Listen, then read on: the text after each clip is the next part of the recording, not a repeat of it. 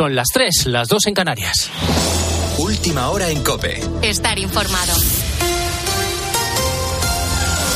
El marroquí de 40 años, acusado de matar presuntamente a su expareja en la localidad de Cieza, en Murcia, está pasando su primera noche en prisión provisional. A pesar de tener varias denuncias previas y una orden de alejamiento, pudo acercarse a su víctima, matarla y arrojar su cuerpo a un pozo de 8 metros de profundidad. Carlotero, buenos días. Buenos días. El cuerpo de Ananela, mujer desaparecida la semana pasada en Cieza, ha sido localizado este fin de semana en el interior de un pozo a las afueras de la localidad. El hermano de la víctima fue quien dio la voz de alarma cuando Anane no se presentó a recoger a su hija al colegio. El martes estaban hablando con, por el WhatsApp, amenazándola al martes. Fue ella que llevó a la niña para el cole y del cole ya no vuelto a casa. La expareja de la joven ha sido detenida por la Guardia Civil que investiga si se trata de un nuevo caso de crimen machista. Precisamente el arrestado había sido denunciado por la víctima en dos ocasiones, una primera en 2019 y una nueva denuncia en 2022. De confirmarse, el número de mujeres asesinadas por violencia de género ascendería a 47 en lo que va de año, solo dos menos de todas las que tuvimos en 2022. Gracias, Carla. A nivel político empieza la cuenta atrás para el debate de investidura de Alberto Núñez Fijó.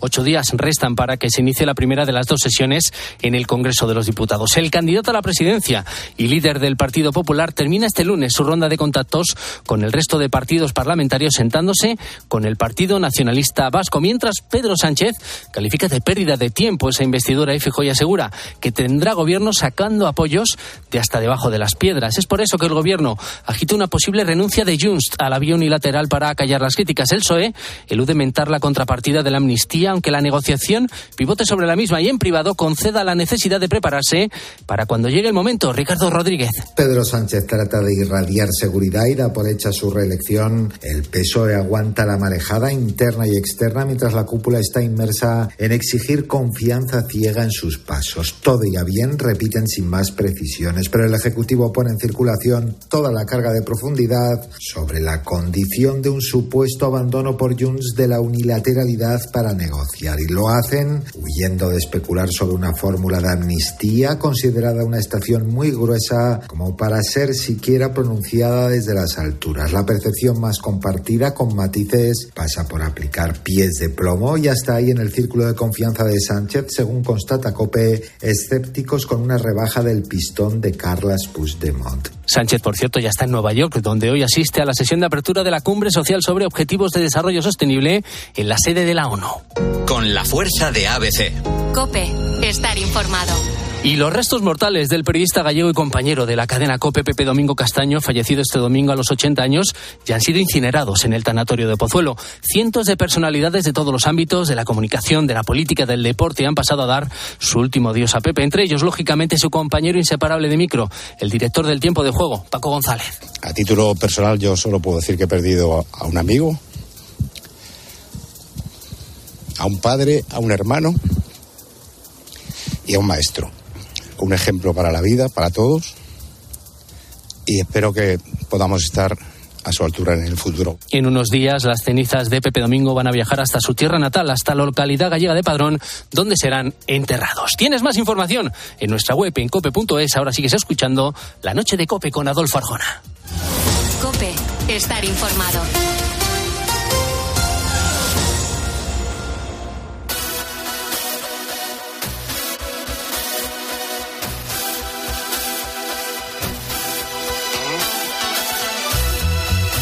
Adolfo Arjona. La noche. Cope. Estar informado. Escríbenos a nuestro correo lanochearjona.cope.es y síguenos en Twitter arroba la noche arjona y en Facebook La Noche de Adolfo Arjona. Envíanos tu nota de audio de WhatsApp al 650-564-504. Dicen que nunca te acostarás sin saber algo nuevo. Si estás a punto de irte a dormir, si acabas de empezar tu día, seas trasnochador o madrugador, me comprometo a que la próxima vez que te vayas a la cama seas sabiendo muchas cosas más. Por eso ahora, aquí en la noche de Arjona, nos rodeamos de expertos para dar respuestas a preguntas aparentemente sencillas. Déjame caminar a tu lado siempre. Déjame deshacer septiembre. Sabes miraré todas tus rarezas.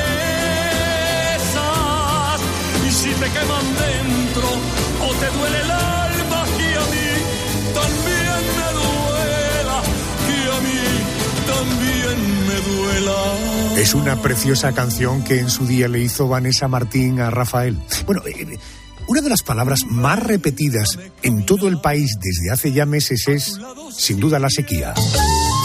Estamos en la recta final del verano. El próximo sábado daremos la bienvenida al otoño y habrá que ver si llega o no la esperadísima lluvia. Dice el diccionario de la Real Academia Española que la sequía es un tiempo seco de larga duración.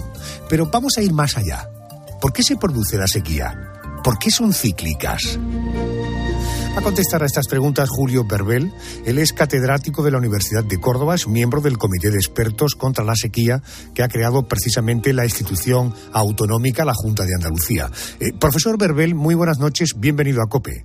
Buenas noches. De entrada te tengo que decir que sí, que hablo como miembro, pero no como el comité. O sea, lo que yo opina, ahí en el comité hay 10 personas, cada uno opina lo que quiere, ¿no? O sea, que que hay diversidad de opiniones. Entonces, tú mi opinión, que es tan buena como la de los otros nueve. Correcto, perfecto. Pues gracias por, por, invitarme. Muchísimas gracias a usted por atendernos y eh, queda hecha esa aclaración. Oiga, ¿qué es exactamente la sequía? Eh, ¿Qué parámetros se tienen que dar para considerar que un territorio está en sequía?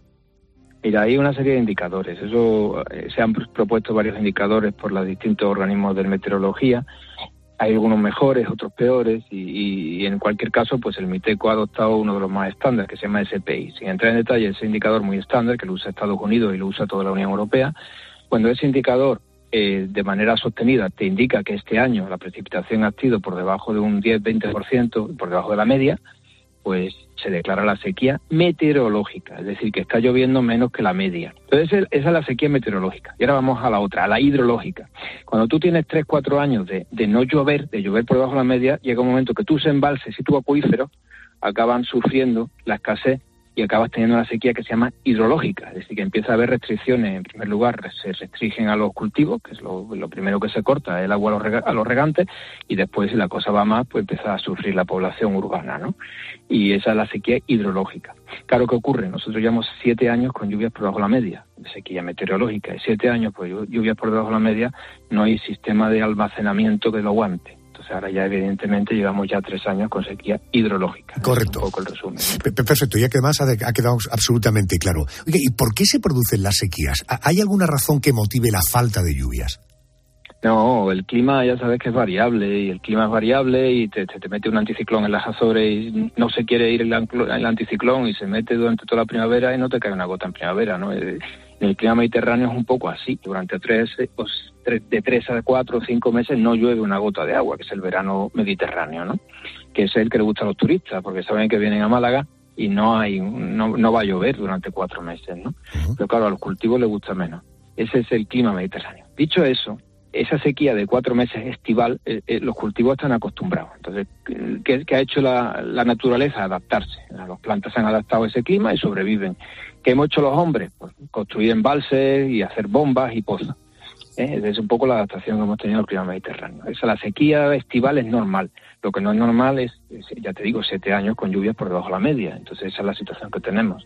Recabamos esa conversación hablando de eh, por qué se produce la sequía y había un segundo por qué. Paso a él. ¿Por qué las sequías son cíclicas, profesor? el clima es cíclico, o sea, tú no puedes evitar, ahora mismo estamos con el niño o la niña, no sé si lo sabéis, pero se nos viene encima un año muy complicado porque nunca ha estado tan caliente el océano. Entonces este año se esperan se esperan fenómenos extremos en la zona de Perú, la zona de que, está más afectada por el niño, pero que llegará a California, a toda la costa del Pacífico.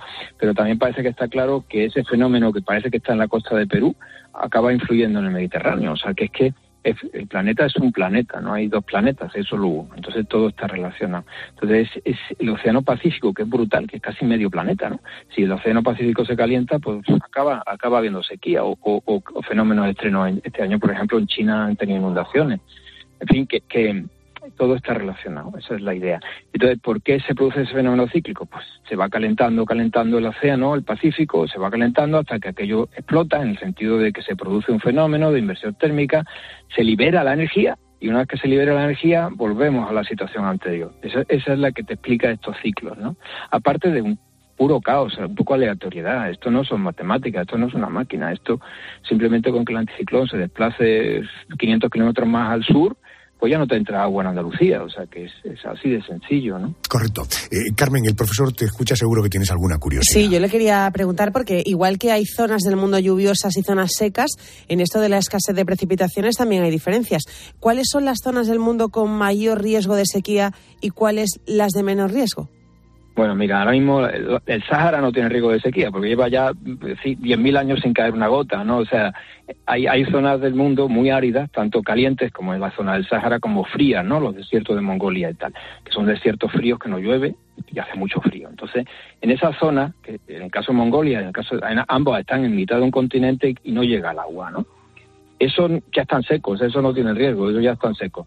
El problema está en los que andamos en el límite, es decir, nosotros, por ejemplo, el clima mediterráneo, eh, y, que es uno de los grandes zonas de riesgo. O sea, el Mediterráneo y los climas mediterráneos, que aunque el nombre viene de nosotros, de la parte euro, euroafricana, el clima mediterráneo y asiática, pues también en la parte de Asia, eh, eh, ese clima, con esos veranos tan secos, se produce también en el sur de Australia y en California y en el sur de Chile. ¿no? son zonas donde también tienen veranos secos e inviernos lluviosos. Y ahí ahí es donde se produce un más riesgo, riesgo de, riesgo de sequía, ¿no? riesgo de que la sequía se convierta en crónica y estructural, riesgo de que las precipitaciones bajen y, la naturaleza, mira, todavía el regadío sobrevivirá. Tendrán los, agricultores que regar con menos agua, tendrán que regar menos superficie, pero es que la, zona forestal, la los parques naturales, es que, es que los árboles van a sufrir y algunos algunas zonas algunas zonas naturales pues puede que se degraden hacia el desierto no o sea que pasen de bosque a desierto y, y ese es otro riesgo no es solamente un riesgo económico es un riesgo de, de la propia forma de vida ¿no? que tenemos en esta parte del mundo. ¿Y cabe esperar profesor que las sequías sean cada vez más frecuentes y también más prolongadas Hombre, eh, yo no tengo una bola de cristal, me tengo que creer lo que dicen otra gente más sabia que yo en este tema, y ellos te dicen que sí que todo van a, sobre todo va a aumentar la variabilidad, si va a haber fenómenos extremos más frecuentes. ¿Qué quiere decir? Inundaciones más frecuentes, gotas frías más frecuentes y sequías más frecuentes. Mira, lo que más o menos ahora mismo ya vamos, estamos entrando en cambio climático, ¿vale? Sin, darnos cuenta nos hemos metido ahí. ¿Qué dicen los modelos? Nos dicen que la lluvia va a ser la misma. Si los litros por metro cuadrado van a llover los mismos como media. En los próximos 100 años, pues más o menos la lluvia va a ser la misma, ¿vale? Pero se va a distribuir de manera más irregular. Va a haber situaciones más de inundaciones, y va a haber sequía, y va a haber meses, y, eso está claro. O sea, por una parte. Y ahora viene la parte, la, parte mala, o sea, esa mayor irregularidad hemos dicho que la media es la misma, pero ¿sabes lo que pasa? Que lo que nos complica la vida mucho, las temperaturas no dejan de subir. Entonces, ¿qué ocurre si yo tengo una media de 2, 3 grados más de las actuales? Ten en cuenta que ya parece que estos verá, que este último dos o tres años la temperatura del planeta ha sido un grado más de la media, ¿sabes? O sea, es una barbaridad, te lo, se ponen los pelos de punta. ¿Qué quiere decir eso? Bueno, si hay más temperatura hay más evaporación. Y llueve, pero hay más evaporación. O sea, lloviendo lo mismo estamos peor que antes. Si además de eso le unes que va a llover más irregularmente, pues estamos doblemente peor que antes. O sea, no quiero ser agorero, pero no pinta bien, o sea, no pinta bien eh, para el clima mediterráneo la, situación, por el aumento de temperatura y aumento de irregularidad.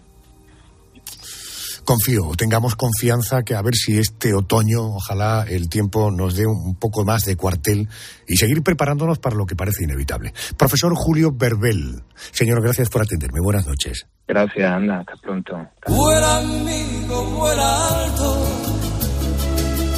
No seas gaviota en el mar, buen amigo, vuela alto.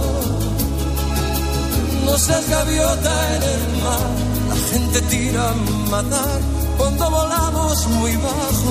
La gente tira a matar cuando volamos muy bajo. Te lo decía al principio Estamos a punto de dar la bienvenida al otoño. Concretamente el 23 de septiembre le diremos hola al otoño de 2023. En la nueva estación vamos a ver a millones de aves surcar el cielo en bandada. Estos animales, estas aves, cruzan ríos, montañas, valles, bueno, incluso algunos suben tanto que atraviesan la cordillera más alta de la Tierra, el Himalaya. Bueno, hay, hay miles de especies distintas, Todas buscan lo mismo con las migraciones. Comida, y un clima más templado en el que sobrevivir. Seguro que aquí en España las has visto, aves como las golondrinas, las garzas, los gansos o las cigüeñas. Viajan hasta el continente africano cuando llega el frío. Allí van buscando el calorcito. Regresarán, por cierto, y lo harán la próxima primavera. Pero, ¿qué pasaría si las aves no migraran en otoño? Vamos a preguntarle a Juan José Sanz, es investigador científico, es jefe del Departamento de Ecología Evolutiva del Museo Nacional de Ciencias Naturales. Eh, Juan José, muy buenas noches, bienvenido a COPE. Hola, buenas noches, Adolfo. Muy buenas noches. Oye, ¿cómo se organizan las aves para migrar y, y por qué forman esa característica V en el cielo cuando vuelan? Bueno, las, las aves, eh, bueno, no todas las aves migran, hay especies que son migratorias y eso es un misterio muy grande porque no sabemos aún por qué hay algunas especies que migran. Evidentemente las especies que migran es porque tienen alguna una ventaja, ¿no? En términos de supervivencia, productividad en el, en el futuro. Correcto. Y se organizan pues yendo en grupo, normalmente migran en grupo en algunos casos se sabe que esto lo hacen para, para enseñar las rutas a, a, los nuevos pollos nacidos en el año, en, el caso que sean migrantes como las que tenemos ahora que se van a África. Y hay algunas especies que es cierto que forman un bando nube en el cielo y se pensaba que era un poco como los ciclistas para evitar el rota, la, rotación, o sea, el, rozamiento del, del, viento, pero realmente lo hacen porque se ayudan unas a otras. Es decir, el, el aire que impulsan hacia abajo, la, la primera, tiende a subir y sube justo donde está la segunda en el formato nube de tal forma que la levanta. Entonces eh, se ayudan realmente unas a otras porque van empujando el aire hacia abajo que sube y, y, así hace que las que estén detrás tengan que gastar menos energía. ¿no? Qué bueno. Porque hay que recordar que volar es un ejercicio muy costoso energéticamente, ¿no? Correcto, son tremendamente contributivas. Fíjese que ha dicho usted, unas vuelan en grupo. ¿Debo entender que hay especies que migran solas? Bueno, realmente la mayoría de las especies eh, eh, viajan en grupos, sobre todo las especies que son pequeñitas como la golondrina, ¿no? O ese tipo de pájaros pequeños, ¿no? Pero las aves grandes tienden a volar solas y suelen reunirse en los puntos que son críticos para, para pasar, por ejemplo, el, el mar Mediterráneo, en el caso del sur de la península, y ahí se producen grandes concentraciones como ahora en Tarifa en estas, en estas fechas, ¿no? Eh, eh, las aves que migran solas suelen hacerlo por el día y suelen aprovechar las térmicas, el aire caliente que se levanta y suelen ir eh, individuales, pero hay muchas especies que en general van en grupo, ¿no? Por ejemplo, las gullas las podemos ver en otoño o muchos bandos de, golondrinas, por ejemplo, que, viajan realmente en grupo. Viajar en grupo les supone una ventaja porque supone que hay más ojos eh, vigilando y, y, evitar pues posibles depredaciones, ¿no? Señor Sanz, eh, claro, son viajes travesías larguísimas. ¿Con qué dificultades pueden encontrarse las aves en estas travesías? Bueno, las travesías pueden ser eh, muy grandes, ¿no? Y, hay muchos peligros. El principal peligro es que como volar es muy costoso energéticamente, necesitan tener buenos sitios para poder eh, descansar por la noche si viajan por el día y obtener alimento, ¿no? Por eso hay zonas que se que se conocen, que son zonas de parada para pasar las noches y ahí tiene que haber suficiente alimento. Es decir, uno de los problemas que se encuentran es que en el caso de aves insectívoras deben encontrar insectos en el camino, ¿no? Y luego eh, las otras dificultades que pueden tener es el mal tiempo, los temporales que les puede afectar a este viaje. Hay que recordar que, por ejemplo, un pajarito pequeño que vuela de aquí a África eh, hace unos 3.000 kilómetros en muy poquitos días, ¿no? Y no solo ha de cruzar el mar, por ejemplo, sino otro peligro que tienen es cruzar el Sáhara. Por ejemplo, hay especies que se sabe que cuando cruzan el Sáhara, en un gran desierto, eh, lo hacen por la noche para evitar precisamente eh, pues tener que volar por el día que, que, que es más costoso por las temperaturas. ¿no? Correcto. Eh, Yolanda, seguro que tienes alguna curiosidad. Sí, me gustaría saber cómo se orientan las aves para llegar a su destino. Bueno, esto es un misterio. Se ha hablado de muchas cosas. Se ha hablado de que se orientan por el olor. Las aves no huelen muy bien, aunque hay aves que, que sí detectan el olor. Se, se, pensaba que usaban la topografía. Es cierto en parte, porque reconocen los ríos. Las aves suelen utilizar los cauces de los ríos. Pero sobre todo se hablaba que las aves deberían de tener algún tipo de sistema de navegación parecido a los GPS que tenemos en los coches, ¿no? Y se pensó que eran capaces de detectar el, el el, la orientación, bueno, dónde estaban eh, eh, el campo magnético de la Tierra a través de unos sensores especiales, porque hace falta tener sensores para tener eh, para detectar esto. Y lo que se ha descubierto recientemente es que a través de los ojos tienen un, en los, en los bastones, perdón, en los conos tienen una, una molécula que es un criptocromo, que es un fotoreceptor de la luz azul, que por el, por el campo magnético de la Tierra eh, se orienta de una forma determinada en el ojo y así saben exactamente dónde está el sur. Si tú le preguntas a una persona dónde está el sur, dónde está, pues todos buscamos como referencia al sol, ¿no? Pues ellos a través de los ojos son capaces de detectar dónde está el sur o dónde está el norte y así dirigirse en sus vuelos. Es decir, su GPS está dentro de sus ojos, ¿no? Y esto es algo que no se sabía. Esto no es único de las aves. Hay, por ejemplo, las mariposas monarca, que son unas mariposas de Estados Unidos, que también realizan grandes distancias de migración. Se sabe que tienen estos estos pigmentos en los ojos que les que detectan la luz azul y ven la luz azul de una forma determinada que les permite saber dónde está el norte o dónde está el sur, ¿no? Qué maravilla, la naturaleza es una auténtica maravilla. Agradezco al jefe del Departamento de Ecología Evolutiva del Museo Nacional de Ciencias Naturales su presencia, Juan José Sanz. Gracias, señor, y buenas noches. Pues nada, muchas, muchas gracias, Adolfo, y buenas noches. Enseguida busco más respuestas a más preguntas. Pero antes, ¿cualquier tiempo pasado, tú crees que fue mejor? En todo caso, si la vida no te ha dado ningún gran revolcón, cuando miras atrás, seguro que piensas en aquellos maravillosos años. Hoy, el año 1974. Ese año 1974, un señor en blanco y negro y con rostro serio se asomaba a la pequeña pantalla diciendo que dejaba su trabajo. Nixon, Richard Nixon, primer y único presidente de Estados Unidos hasta la fecha que ha dimitido. Más alegre y risueña, apareció en pantalla Amparo Muñoz una malagueña que ganó el título de Miss Universo en 1974. Miss Universe, Amparo Muñoz Quisera. Aunque los organizadores se quedaron con tres palmos de narices cuando solo seis meses después de ser elegida, la guapísima Muñoz renunciaba a la corona. Ese año comenzaba a circular por las calles de medio mundo el Volkswagen Golf, pero los que querían ir más rápido montaban en avión. Se inauguraba el puente aéreo Madrid-Barcelona. Las familias se reunían en la sala de estar para ver la televisión. Ahí fue descubierta una niña muy especial que se ganó nuestra simpatía. ¿Cómo te llamas? Yo, Pippi. En la tele también triunfaba la serie Las calles de San Francisco. Y aprendimos un montón sobre animales con el gran Félix Rodríguez de la Fuente en El hombre y la tierra.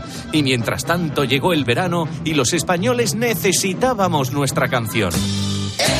En la fiesta de Blas. Por tercer año consecutivo, Fórmula Quinta volvió a reinar y en esta ocasión con la fiesta de Blas. Pero para fiesta, la que montarían mocedades al convertir esta canción en la más escuchada de 1974. 1974 fue un año importante para los melómanos. Supertramp, una banda británica, publicaba un disco llamado El crimen del siglo y al mismo tiempo, cuatro suecos conquistaban Eurovisión. En 1974 ABBA comenzaba su primera gira internacional. Hoy día, la banda sueca ha vendido unos 400 millones de discos en todo el mundo.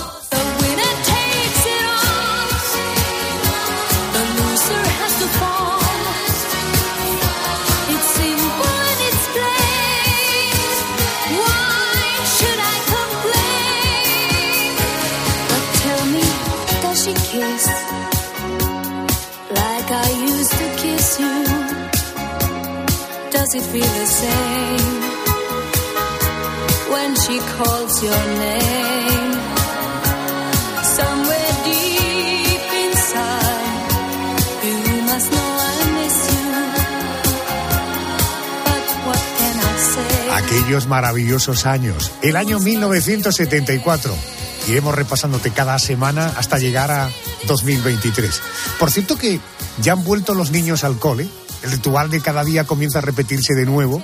La mochila se llena de libros, de libretas, los lápices de colores, los bolis, la goma, el sacapuntas. Por cierto, ¿cómo se fabrica un sacapuntas? A ver, los sacapuntas clásicos son de plástico, pero los hay de otros materiales. Incluso algunos con un par de agujeros, naturalmente para distintos grosores de los lápices. Vamos a preguntar a un experto sobre la fabricación de los de plástico, estos que son de toda la vida. Hablo con el director comercial de Main Paper, empresa fabricante y mayorista de productos de papelería. Es Fernando Aguilar. Querido Fernando, muy buenas noches.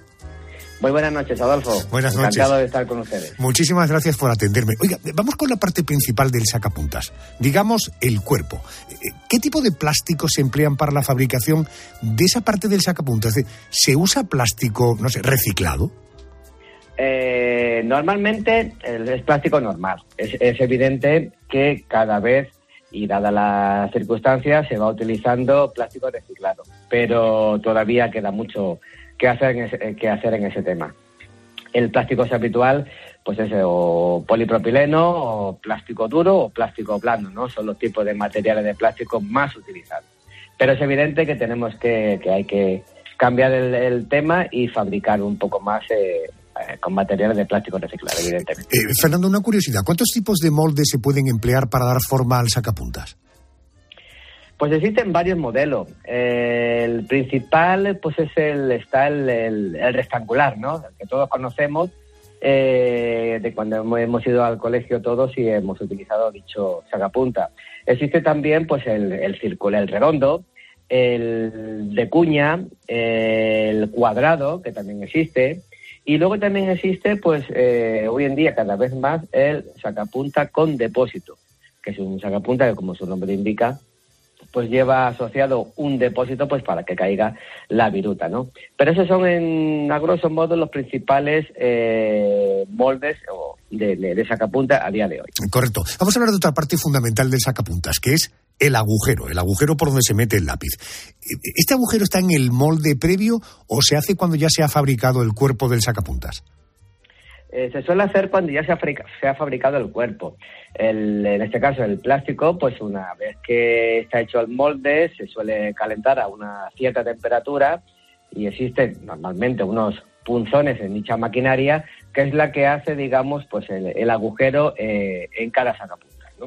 Hoy en día, pues evidentemente la maquinaria va avanzando y cada vez el, el proceso, aunque todo parece muy fácil, que el, el, la fabricación de un sacapunta pues es, sencillo, pero bueno, es un sistema complejo, pero como he dicho antes, hoy en día con los adelantos de la maquinaria pues se va se va mejorando bastante el tema de la fabricación. Eh, correcto, ya tenemos la estructura, por tanto tenemos el cuerpo, ya tenemos también el agujero, que lo hemos hecho después de hacer el cuerpo, pero el sacapuntas tiene más partes, Pedro.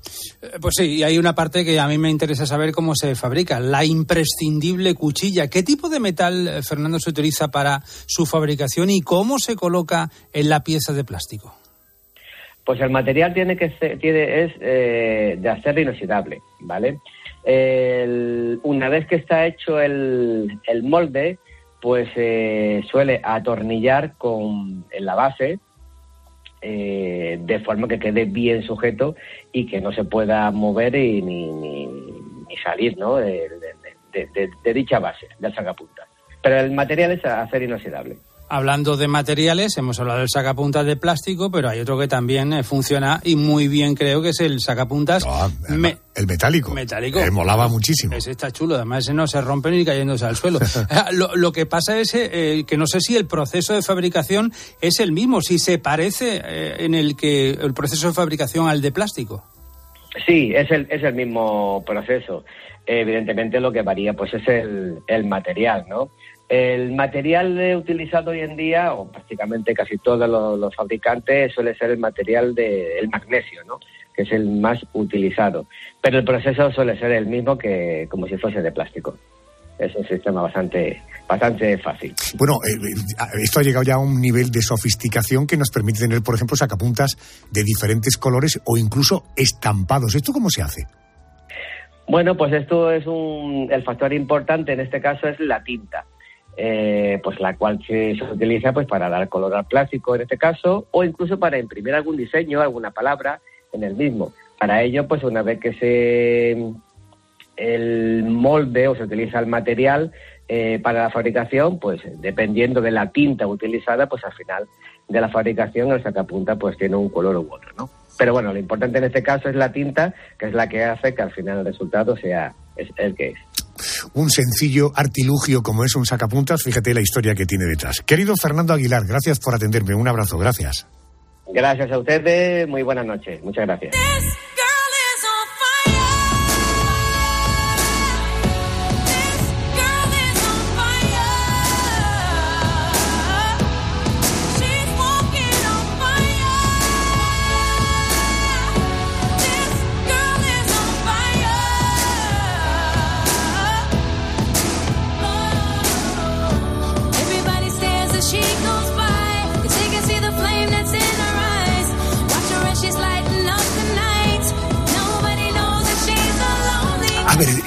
Eh, ¿qué dirías tú si te pregunto qué tienen en común cantantes como Alicia Keys, la actriz Emma Watson y Pipi Calzas Largas, aquel personaje serial para los más pequeñines? Bueno, es la pregunta que se hace Mónica García y a la que queremos dar respuesta esta noche. Buenas noches de nuevo, Mónica. Hola Adolfo, ¿qué tal? Eh, de nuevo, pues mira, Alicia Keys canta, la estamos escuchando, es una estadounidense que ha vendido más de 90 millones de discos en, los que lleva en lo que lleva de carrera y ha pasado a ser una de las artistas más vendidas de todo el mundo. Emma Watson, decías tú, ella es actriz, actúa, de hecho, por situar a los oyentes, es la actriz que interpretó el personaje de Hermione en la saga de películas de Harry Potter. Eso es peligroso.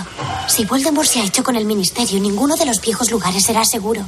Los asistentes a la boda se habrán refugiado en otros sitios. He empaquetado lo esencial, por si acaso. Y Pipi Calzas Largas es un personaje de ficción creado por una escritora sueca, un personaje que saltó a la pequeña pantalla en 1969 y que eh, con solo 13 capítulos, 13 episodios, fue un éxito internacional. Solo queríamos verte. ¿Cómo te llamas? Yo, Pippi Landstrom. ¿Y vosotros? Yo me llamo Tommy. Y yo, Anika. Estas tres mujeres de distintos sectores, de distintos tiempos, tienen una cosa en común. Adolfo, las tres tienen pecas en el rostro. Bueno, para resolver esta simple cuestión, que seguro que no tiene una respuesta simple, quiero saludar al prestigioso doctor Leandro Martínez. Buenas noches. Buenas noches, Adolfo. Muy buenas noches, dermatólogo. En primer lugar, oiga, ¿qué, son las pecas? ¿Cómo se definen técnicamente? Ahí la pregunta. Bueno, los dermatólogos a las pecas le llamamos efélides y realmente las definimos como pequeños depósitos de melanina, es decir, de la sustancia que nos da color a la piel, que se hacen un poquito más densos, que aparecen como es lógico en la piel y consecuentemente los vemos. ¿no? Esos son las pecas dermatológicamente hablando. Correcto. Por tanto, pequeños depósitos de melamina es lo que denominamos pecas. Oiga, ¿por qué salen las pecas? Ah, ah, ahí tenemos varios, varios factores. Por un lado, el sol. Para que salgan pecas tiene que haber exposición solar. Pero por otro lado, eh, la tierra, por decirlo de alguna forma, es decir, la piel tiene que ser también una piel con predisposición a fabricar, a realizar pecas, es decir, fototipos de piel claro, lo que los dermatólogos hablamos fototipo 1 o 2, gen- gente de piel muy clarita, ojos claros, pelo pelirrojo o muy rubio y un tercer factor, una predisposición genética. ¿eh? Recientemente se ha identificado como hay diferentes variantes genéticas, por ejemplo, del gen receptor de la melanocortina o de un gen que hemos identificado como IRPF4, que determinan efectivamente que la piel pigmente más y por lo tanto que aparezcan esas pecas o efélides para los dermatólogos. Eh, doctor Martínez, eh, ¿las pecas pueden aparecer siendo adultos o eso ya lo podríamos calificar no como pecas, sino manchas en la piel que no tienen nada que ver con las pecas? Claro, a- a- si somos un poquito más adultos tendremos que calificarlo casi siempre de, de mancha, ¿no? Porque es verdad que la célide propiamente dicha, la peca, aparece cuando somos pequeñitos, pues desde la tierna infancia, desde los 4 o 5 años hasta la adolescencia. ¿Que pueden aparecer a posteriori? Sí, pero es más raro. Es decir, que las pecas casi que se las vamos a dejar en exclusiva a los niños y salvo casos muy puntuales, pieles muy, muy claritas que a veces siguen haciendo pecas, lo dejamos en exclusivas para, para la época infantil. Te escucha Mónica, el doctor Leandro Martínez, seguro que tienes alguna duda. Hola, doctor, buenas noches. Eh, Leandro, eh, ¿a los hombres no les salen pecas? Porque yo te- hablaba de tres mujeres, a los hombres yo no los suelo ver con pecas y otras cosas. Eh, ¿La piel morena eh, no aparece en pecas nunca? Eh, buenas noches, Mónica. No, sí, a los hombres les salen pecas igual que a las mujeres. Eh, esa predisposición genética es muy mm, paritaria en hombres y en mujeres, igual que habéis nombrado a Alicia Keys, ¿no? a Emma Watson o, o a la famosa Pipi eh, Cazar la- ¿cómo era? Cazar larga. o- Calzas o- largas, sí, Eso complicado. también seguro que hay, hay sinónimos homónimos en el, en el género masculino. Hombres y mujeres estamos expuestos siempre que haya esos fototipos claros y haya esa exposición al sol, ¿no? Y como bien has dicho, claro, pieles más bronceadas, bueno, pieles más bronceadas, las pieles más morenas, fototipo alto, es más raro que desa- desarrollen pecas, pero ojo, que pueden desarrollar manchas con, con el paso de los años. ¿Y solamente salen en la cara? No, es decir, la cara, la cara es el sitio más frecuente y además la cara siempre cuando algo está en la cara toma más relevancia. Es decir, las pecas son mucho más frecuentes en la cara, pero las vemos a veces en hombros, las vemos en brazos. Es decir, que tampoco son en- exclusivas de, de la cara, pero sí es el sitio más frecuente. Correcto, estamos hablando hoy de las pecas, que como puedes comprobar es un tema, eh, en fin, sencillo, simple, pero con respuestas quizá bastante más complejas de las que imaginábamos. Doctor, ¿las pecas se deben o se pueden quitar? Bueno, ahí tenemos un aliado de la naturaleza. Las pecas propiamente dichas, las que llevamos hablando o nos llevan ocupando en esta conversación, la mayoría acaban desapareciendo. ¿eh? Conforme pasa la, la edad, la edad infantil, la adolescencia, muchas de ellas desaparecen. Otras que quedan, que quedan en la edad adulta, pues bueno, se pueden quitar. La suerte que tenemos ahora los dermatólogos, pues, pues tenemos y, y disponemos de una tecnología láser muy innovadora que nos ayuda a quitar casi todas las manchas que, que pueden afectar a nuestra piel. ¿Es recomendable o solo es un asunto estético?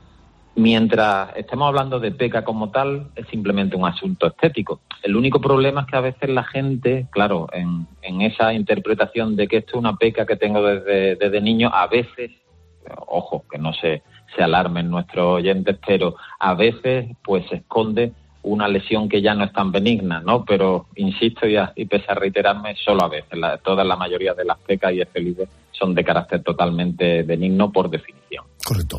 Eh, termino. Eh, eh, cuando tenemos a un crío o a un adolescente con pecas, ¿hay que cuidar esa zona de la piel de alguna forma concreta? Sí, hay que cuidarla porque llevamos diciendo que los las personas que desarrollan más pecas son esos pacientes de piel más clarita, ojos más claritos, ¿no? Entonces, tanto así que hemos llegado a interpretar las pecas como un indicador de que una piel más propensa a verse dañada por el sol. Y se han salido pecas que ha recibido ya ese sol. Por lo tanto, las pecas siempre un, un indicador, algo que nos recomienda, oiga, proteja un poquito más esta piel porque es verdad que hay cierta inestabilidad del pigmento y ha recibido más sol de- del que quizás debería haber recibido. En nombre de los oyentes de la cadena COPE le agradezco mucho el tiempo que nos ha dedicado. Gracias y buenas noches. Un placer, buenas noches. ¿Cuál es tu percepción del paso del tiempo? ¿Eres de los que cree que pasa rápido, rápido o lento? Hagamos un sencillo ejercicio y recordemos noticias ocurridas una semana como esta, pero de hace justo un año. Así podrás valorar si tu percepción del paso del tiempo es lenta, lenta o rápida. Vamos a por ese ejercicio de memoria que te proponemos. Nos situamos en una semana como esta, pero de 2022. La rebelión llegaba a la selección española de fútbol. Corría el 23 de septiembre de 2022. Ese día, 15 jugadoras renunciaban a la selección porque Luis Rubiales no atendía su petición. Andrés, destituir, la petición que hacían era destituir de su cargo al seleccionador Jorge Vilda. Pues así es, eh, Arjona. 15 jugadoras enviaron un correo a la federación exigiendo la destitución. Las futbolistas aseguraban en ese comunicado que la situación generada afectaba de forma importante en su estado emocional y en su salud y que mientras no se revirtiera renunciaban a la selección nacional de España. Por otra parte, desde la Federación emitieron un comunicado en el que dejaban claro que no aceptarían tal petición. La selección es innegociable. Es una situación sin precedentes en la historia del fútbol, tanto masculino como femenino, en el ámbito no solamente de nuestro país, sino a nivel mundial. Jorge Bilda eh, tenía contrato, me refiero al seleccionador, hasta 2024. Hablaba así de esta situación en rueda de prensa. No le deseo a nadie, a ningún compañero, pero a nadie, por lo que yo tengo que estar pasando estos días. Y desde aquí lo que quiero hacer es eh, un llamamiento a todas las jugadoras que yo he entrenado durante mi carrera. Si hay algo que no haya sido un trato exquisito, reto a que cualquiera salga y diga que no ha habido respeto o que haya habido alguna tacha para mi comportamiento con ellas. Jorge Vilda capeó el temporal y siguió como seleccionador hasta pocos días después de ganar el Mundial de Fútbol Femenino el pasado mes de agosto.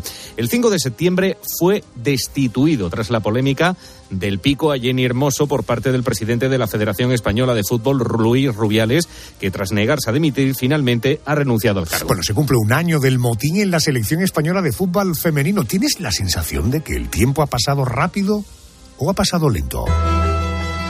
Una semana como esta, pero del año pasado, Inglaterra daba el último adiós a su reina Isabel II. Después de cinco días en Capilla Ardiente, la monarca fue trasladada hasta la abadía de Westminster, donde se llevó a cabo la misa funeral ante más de medio centenar de dignatarios extranjeros. Terminada la ceremonia, Isabel II fue trasladada a Windsor para su sepultura. ¿Cómo vivió el pueblo británico? ¿Qué estampas se vieron el día del funeral de la que había sido su reina durante 70 años? La encargada de cubrir aquel acontecimiento de eh, el, el entierro de Isabel II fue mi queridísima compañera Paloma García Ovejero. Paloma, buenas noches. Buenas noches, Adolfo. Mira, no hay un símbolo más evocador de lo que se vivió esos días en el Reino Unido que las lágrimas en público. Después vinieron las colas, esa famosa queue que rodeó día y noche el Támesis durante más de 100 horas, pero los primeros momentos, nada más conocerse la muerte de Isabel II, vi a los ingleses llorar y arremolinarse en torno a Buckingham Palace. Lo convirtieron de golpe en mausoleo. El pueblo, los súbditos, podemos decir, porque así lo vivían, crearon un mausoleo hueco y allí acudían. Se les rompía la voz, se dejaban consolar, recibían el pésame de los entrevistadores como algo propio. Por primera vez no rehuían los micrófonos y, aún más novedoso, no ocultaban sus sentimientos. Fueron diez jornadas de luto oficial, durante las cuales no hubo colegios ni obligaciones laborales. Era la BBC la que presidía hogares, pubs y pantallas gigantes. Bueno, los vendedores de cachivaches y banderitas, sí, esos hicieron caja, claro. También los hoteles, que multiplicaron por diez los precios. Pero era exactamente el en de lo que habíamos vivido también en las calles tres meses antes, durante el jubileo de platino. Multitudes por doquier, pero esta vez en silencio, enmudecidos por la emoción y agotando las existencias de flores en todo el centro de Londres. Los ramos estaban a los pies de la reja, negra y dorada, inmutable, y ella, muy, muy, muy lejos, en Balmoral. Gracias, Paloma. Mañana martes se cumplirá un año exacto del funeral de Isabel II, reina de Inglaterra. ¿Tienes la impresión de que el tiempo ha pasado rápido o ha pasado lento? Escuchas la noche. Con Adolfo Arjona. Cope. Estar informado. No puedo creer que un hombre solo haya hecho todo esto. ¿Quién puede asesinar a cuatro personas a sangre fría por una radio portátil, unos binoculares y 40 míseros dólares? No te extrañes. Las calles están llenas de hombres que lo harían. ¿Cuántas crónicas negras te habremos contado en este programa a lo largo de los años? Asesinos en serie, suicidas, matanzas de todo tipo, y en ellas nunca nos hemos parado a pensar en lo que ocurre cuando se levantan los cadáveres y la policía ha terminado de recoger pruebas. ¿Quién limpia todo eso? Para que no quede ni rastro de lo sucedido. Vamos a intentar esta noche descubrirlo. Quiero saludar a Manuel González, que muy amablemente nos, nos atiende. Es fundador de una empresa que se encarga precisamente de estas cosas. Limpiezas traumáticas González. Señor González, muy buenas noches y bienvenido a la COPE. Buenas noches, ¿qué tal? Oiga, tengo entendido que, que su empresa se dedicaba a la limpieza de edificios en un pueblo de Albacete. Eh, ¿Cómo se produce este cambio eh, de una limpieza casi doméstica o en oficinas a limpieza en escenas de crímenes?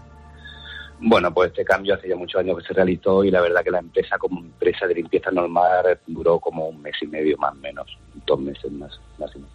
Y el cambio se produjo pues a través de los servicios sociales que fueron que nos dieron un aviso para una limpieza delicada de un señor que había fallecido en la sierra y a partir de ahí es cuando decidimos centrarnos en este tipo de limpiezas, limpiezas forenses o traumáticas como la quieran ustedes llamar y fuimos la primera empresa en España que fundó fundó este tipo hizo este tipo de limpieza. Recuerda, por tanto, el primer trabajo que tuvieron fueron este trabajo en la sierra, me decía, ¿no? Sí, correctamente, correcto. Bueno, bueno eh, oficialmente fue otro. Este fue así un poco, pues, sin saber dónde íbamos, ni lo que íbamos a ver, ni lo que íbamos a encontrarnos. Y luego ya fue un, un suicidio, un suicidio. Pero sí, realmente donde se nos abrió la luz fue en la sierra con un señor mayor que había muerto desangrado por la boca. ¿El trabajo consiste básicamente en limpiar sangre o se hacen otras labores? Bueno, lo primero que se hace es desinfectar el ambiente porque la sangre, como bien sabemos todos, una vez que lleva fuera varios días, pues son un, un nido de gérmenes, bacterias y demás. Entonces lo primero que hacemos es desinfectar con bombas, cañones de ozono toda la vivienda entera para poder trabajar con seguridad. Y después pues utilizamos unos productos muy potentes que son lo que hacen que se levante la sangre y claro, aparte de sangre también hacemos fallecimientos desatendidos. Son personas mayores que por desgracia también ocurre mucho, lo hacemos mucho, que mueren solas. Es muy diferente un asesinato a una, una persona que ha muerto sola y lleva 10 días muerta o 15 días muerta, ¿no? Eh, ¿Qué labores de limpieza se pueden hacer en el hogar de una persona mayor que puede haber fallecido eh, hace una semana? Pues esas labores, pues, dése cuenta que no es el, el forense lo que se va a llevar va a ser el cuerpo. Pero allí va a quedar, pues, muchas partes del cuerpo, como son uñas, pelos, eh, unos líquidos que desprende el cuerpo, las ropas que se quedan allí siempre, eh, la olor, los, las larvas, los bichos, las moscardas. Queda un sitio totalmente impregnado de infección eh, e invivible. Sería imposible poder vivir ahí con ese olor con esos flujos y con eso, con todo eso, claro, totalmente imposible. Ya cuesta entrar con las mascarillas con Viva Porú en ellas, imagínese estar ahí sin nada. Manuel, eh, limpiezas traumáticas González. Eh, Esto es un negocio familiar. ¿Tratar con la muerte ha cambiado mucho eh, sus vidas? Es decir, terminan con un encargo eh, y, y son capaces de hacer una vida rutinaria y normal como hacemos cualquiera de nosotros. ¿Se han acostumbrado ya a esto? Pues la verdad esto no se acostumbra uno nunca, no se acostumbra uno nunca porque nunca veo uno dos casos iguales, cada cosa es diferente, cada caso es totalmente. Entonces, pues cuando son niños o son cosas así sí que nos afecta, la verdad. Todos somos padres, hijos, hermanos, madres, a ver si me entiende. Entonces sí que es verdad que de vez en cuando pues tenemos que parar a alguno de nosotros porque nos encontramos un poco afectados, ¿no?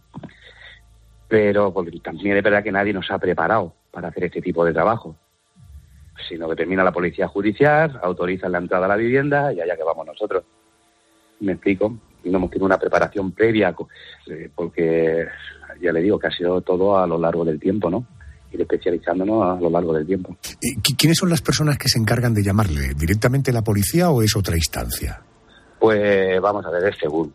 Una vez, por ejemplo, cuando es un, en un edificio y se ha muerto una persona y es extranjera y no hay familiares que, que puedan localizar, pues normalmente es el juzgado.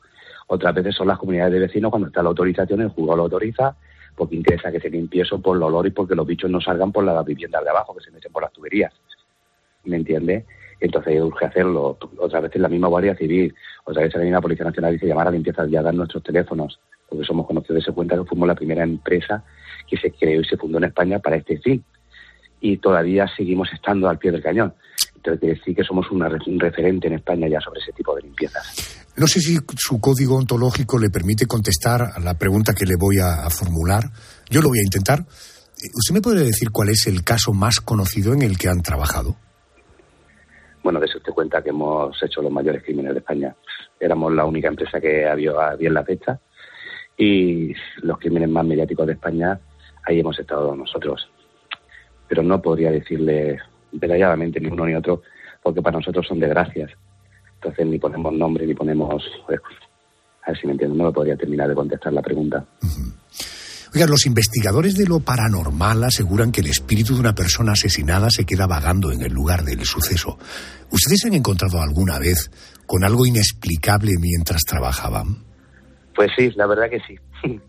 La verdad le voy a ser sincero, yo no creo en esto, ¿eh? En esto que tú estás ahora mismo hablando, yo no creo en ello. De hecho, yo, mis padres fallecieron cuando yo era un chiquillo y yo no he tenido nunca una luz que me diga, ese es tu madre o ese es tu padre o que me toque, no. A ver si me entiende. Pero sí es cierto que haciendo trabajos de suicidios nos han ocurrido cosas raras, sí es correcto. Usted, claro, lo de cosa rara para cada uno supongo que es algo diferente. Para usted una cosa rara, ¿qué es? pues está una cosa rara, estar limpiando una bañera donde había un suicidio, un corte de venas y, y encenderse toda la luz y todos los grifos de golpe, ¿no? Venir en una furgoneta con el con una cama donde se ha asesinado a una persona y, y ir como si arañaran detrás de la furgoneta, parar la furgoneta, mirar, porque muchas veces son los laderos de la cama que dan los, los laterales de la furgoneta y nada, y venir así todo el viaje y no haber nada que pudiéramos decir, pues mira, pues están arañando aquí o están arañando. A si me- no se explica, es que son cosas que no sé explicarlas, porque que igual era una madera que iba por debajo y no la vimos. No lo sé, en verdad, pero sí, nos han pasado algunas cosillas raras. Yo todo lo achaco a que no lo hemos visto y que son cosas que están por debajo, que están por arriba y que, y que los grifos se abren y se cierran porque abren toda la, la línea del agua o la cierran, cosas así lo achaco yo siempre. Manuel, tres preguntas para terminar, dos de ellas muy íntimas, por tanto, naturalmente, siempre que usted eh, quiera contestarlas, en caso de que no lo voy a entender.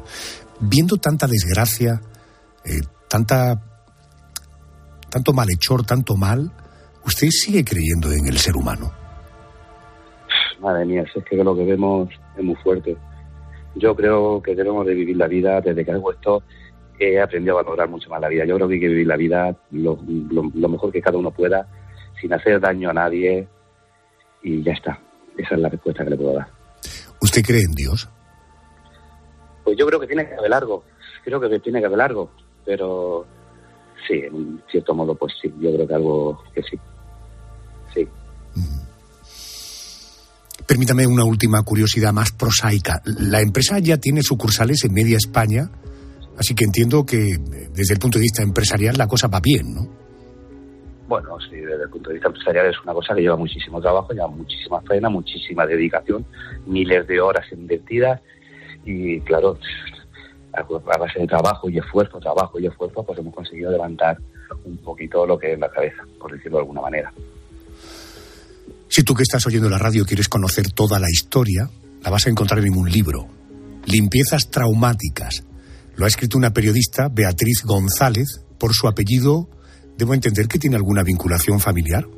No, no, no, no. La conocí a la chica cuando nos realizó el libro y es un libro que se nos ha hecho ahora a los 10 años de, de la empresa, que ha estado ligado a la empresa y no, no tengo ningún vínculo familiar con esta señorita o señora, simplemente la amistad que nos une de, de cuando estuvo con nosotros para realizar el libro. Limpiezas traumáticas. La esfera de los libros es la editorial que lo publica. El fundador de esta empresa, el señor que me acaba de atender tan amablemente, es Manuel González. Manuel, gracias por atenderme. Buenas noches, un abrazo muy fuerte. Gracias. Nada, buenas noches y muchísimas gracias a ustedes. Un saludo. Se nos acaba el tiempo. Nos vamos.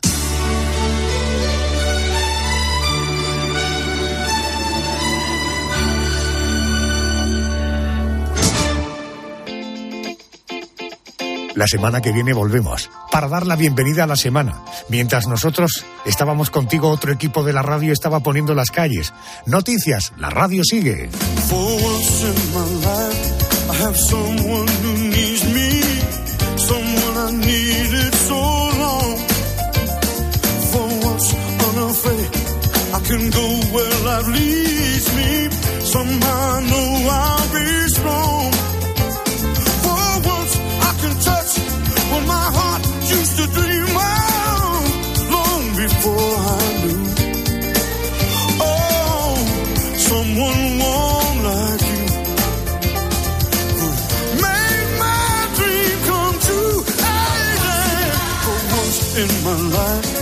won't let sorrow hurt me, not like it's hurt me before.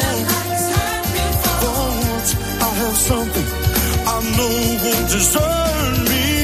I'm not alone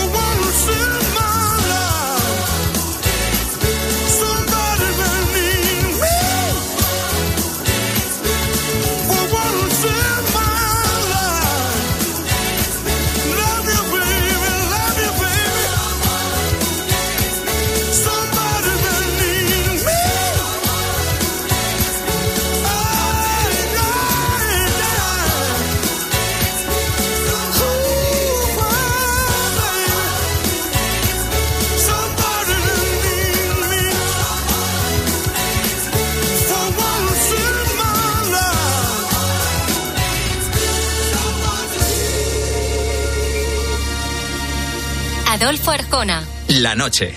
Cope. Estar informado. ¡Hola, hola! Pepe era un tío que para mí lo mejor que tenía era que sabía empaparse del tiempo en el que vivía.